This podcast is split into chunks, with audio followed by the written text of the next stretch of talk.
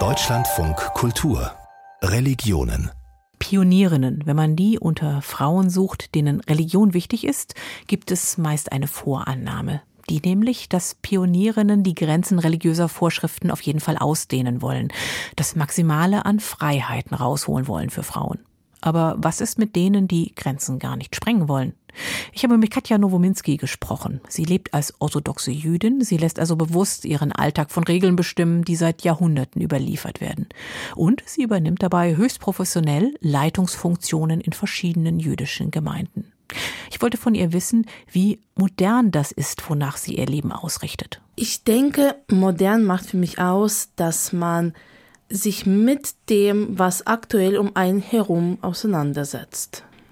Würden Sie sich auch als traditionell bezeichnen? 100 Prozent. Ich lebe observant, jüdisch-orthodox. Äh, nicht nur, weil ich die Frau eines Rabbiners bin, sondern schon seit sehr langer Zeit, noch bevor ich die Frau eines Rabbiners geworden bin. Insofern, ich denke, 100 Prozent traditionell und sehr tief verwurzelt in unserer Tradition und Religion. Gerät das beides in Konflikt, das Moderne und das Traditionelle, oder ist das leicht zu vereinbaren? Ich denke, es ist immer die Frage der Prioritätssetzung und der Sichtweise und auch, was einem wichtig ist ist schon so eine Art Klischee und wie eine große Ansage entweder oder. Wenn man möchte und wenn man entsprechend äh, weiß, wie das geht, das ist natürlich auch wichtig, dann kann man durchaus beides miteinander verknüpfen und das ist auch generell überhaupt kein Widerspruch für sich, weil gerade die jüdische Religion, Tradition setzt sich sehr, sehr, sehr intensiv und ständig mit der aktuellen Entwicklung in der Welt auseinander. Muss ja zwangsläufig. Wenn man an orthodoxes Judentum denkt, denkt man wahrscheinlich zuerst an koscheres Essen, also ein Essen, das den speziellen Reinheitsgeboten der Halacha des jüdischen Religionsgesetzes entspricht. Aber orthodox Leben umfasst ja noch viel mehr. Also wenn Sie morgens aufwachen, wann greifen sozusagen die Regeln des orthodoxen Lebens? Na, das Judentum, das orthodoxe Judentum, ich bezeichne das ungern als Religion, sondern eher auch als eine Lebensweise. Das heißt, unser ganzes Leben, angefangen, wie Sie schon gefragt haben, von dem, was mache ich als erstes, wenn ich morgens aufstehe, bis dahin, das mache ich als letztes, bevor ich schlafen gehe, das richtet sich immer nach ja, bestimmten Abläufen, bestimmten eben, eben Lebensweise. Das heißt, wenn man morgens früh aufsteht, dann spricht man erstmal das Modeani-Gebet, einen Dank an den Ewigen, dass man morgens überhaupt aufgewacht ist. Dann werden die Hände rituell gewaschen. Dann läuft so der Tag, dass man äh, die entsprechenden Gebete, Segen auf Essen macht, dass man weiß, wie man sich kleidet, dass man weiß, was man isst und was man nicht isst. Aber ich denke, das ist gar nicht so das Einzige, was das ausmacht, nicht nur diese Rituale, die wir haben, wenn wir observant leben, sondern bei uns ist doch wirklich ein sehr stark mit verankert, wie wir unseren Tag mit den Mitmenschen erleben und leben. Das heißt, wie gehe ich mit jemandem um? Wie begrüße ich Menschen? Wie freundlich äh, begegne ich den Menschen? Und so weiter und so fort. Das heißt, es ist eine Lebensweise, die ist, wie gesagt, nicht nur dieses, was man so im Kopf hat, äh, schwarzen Hut und mit langem Bart und man isst koscher und dann betet man den ganzen Tag. Es ist viel mehr als das. Sie haben ja nicht immer orthodox gelebt. Sie haben immer jüdisch gelebt, aber nicht orthodox, weil es einfach gar nicht anders ging. Sie sind geboren in Kiew, in der Ukraine in den 80er Jahren, da war das einfach keine Möglichkeit. Es gab natürlich immer Menschen, die auch durch die ganze Sowjetzeit im Verstecken observant gelebt haben, aber unsere Familie gehörte nicht dazu. Und in den 90er Jahren war das immer mehr. Ich kann mich ein bisschen an etwas erinnern, dass wir auch schon in Kiew kurz zu einer Purim, denke ich, war das. Also heute denke ich, weiß ich, dass es eine Purim-Feier war, dass wir dort in der Kiewer Gemeinde waren. Aber im Prinzip so gut wie gar nichts. Und erst als wir nach Deutschland kamen und seit 97 äh, lebe ich in Deutschland, dann sind wir auch sofort in die jüdische Gemeinde. Mein Vater hat sofort alle Unterlagen für unsere Familie dorthin gebracht und wir sind auch sofort Mitglieder der jüdischen Gemeinde in Dresden. Ich komme aus Dresden geworden und hat uns auch sofort zum jüdischen Religionsunterricht angemeldet. Und so kam nach und nach über den jüdischen Religionsunterricht, jüdische Jugendarbeit, hat sich das entwickelt. Mit dem Wissen kam auch das Leben. Sie haben nachdem Sie Ihr Abitur gemacht haben, erst Medizin und dann Physik und Slavistik studiert, haben noch ein Lehramtsexamen dafür und haben dabei aber immer als Netzwerkerin in den Gemeinden gearbeitet, seit Sie ja sehr jung schon waren, 15, 16, 17. Warum haben Sie sich da so ganz in diese Gemeindestrukturen reingegeben?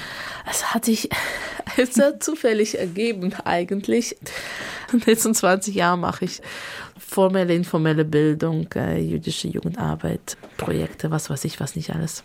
Jewish Professional nennen Sie das als Selbstbeschreibung. Ja, das nennt man. Nicht nur ich nenne das, sondern das nennt man zumindest in anglosächsischen Kreisen, dass man quasi Jewish Professional ist. Das heißt, ich gehöre zu denjenigen, die wirklich vor, Juden vom Beruf sind, in Anführungsstrichen wollte ich schon sagen, aber diejenigen, die in jüdischen Einrichtungen und jüdischen Organisationen wirklich auf der Professional-Seite, Angestellten-Seite arbeiten, das heißt nicht im Ehrenamt.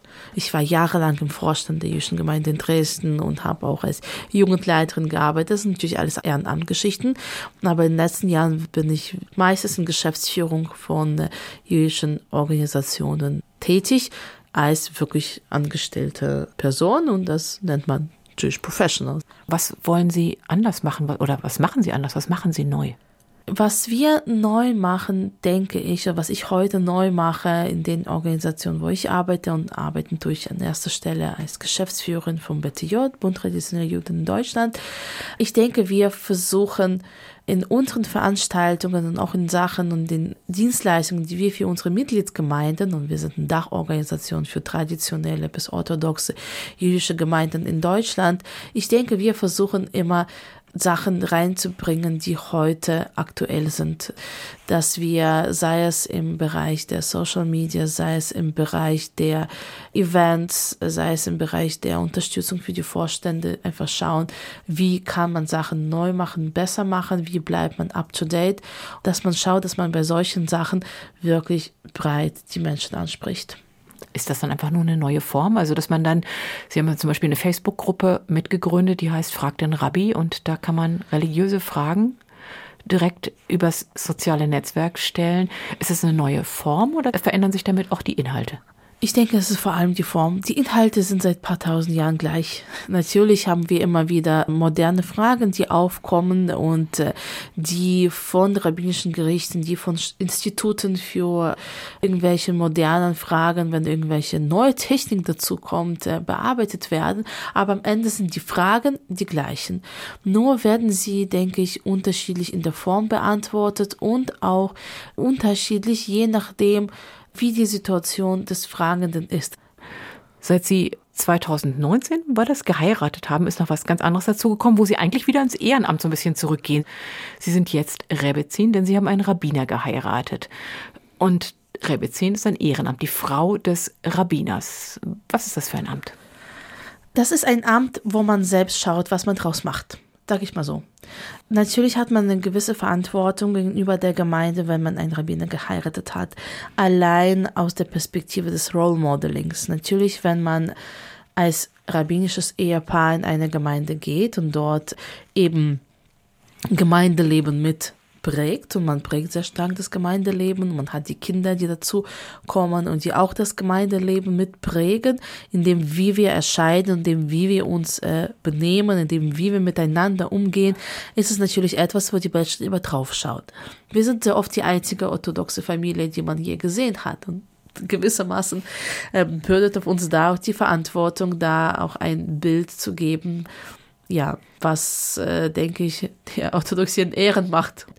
Wie viel und wie stark man sich in der Gemeinde engagiert und seinem anderen Beruf nachgeht, was man äh, sonst ist, oder ob man im Gemeindeleben etwas macht und irgendwelche äh, Jugendarbeit oder Jugendtreffs, Jugendgemeinde macht, das ist eine andere Frage. Das, denke ich, sei jedem selbst überlassen, jeder selbst überlassen. Aber zu sagen, ich will damit gar nichts zu tun haben, ich denke, das geht gar nicht. Indem man so ist, wie man ist, indem man eben so ein eher Paar ist, dann ist man automatisch drin in der Sache. Und ich finde das auch nicht schlecht. Wären Sie vielleicht lieber selber Rabbinerin geworden, was ja im orthodoxen Judentum nicht geht für eine Frau? Nein, überhaupt nicht. Ich denke, ich hatte eine kurze Phase als Teenager, so, so mit 12, 13, 14, so um den Dreh, so wie junger Teenager, so nach dem Motto, wieso bin ich als Frau geboren worden? Man hat ja so viel weniger äh, Möglichkeiten. Aber ich heute ja, überhaupt nicht.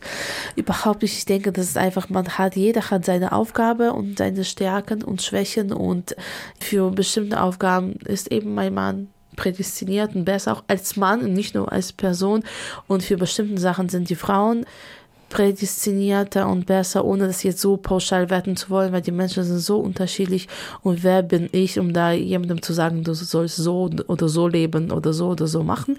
Aber für mich und für uns denke ich es überhaupt gar keine Frage. Katja Nowominski war das Rebbezin der jüdischen Gemeinden in Halle und Dessau, Netzwerkerin und Geschäftsführerin des Bundes traditioneller Juden in Deutschland.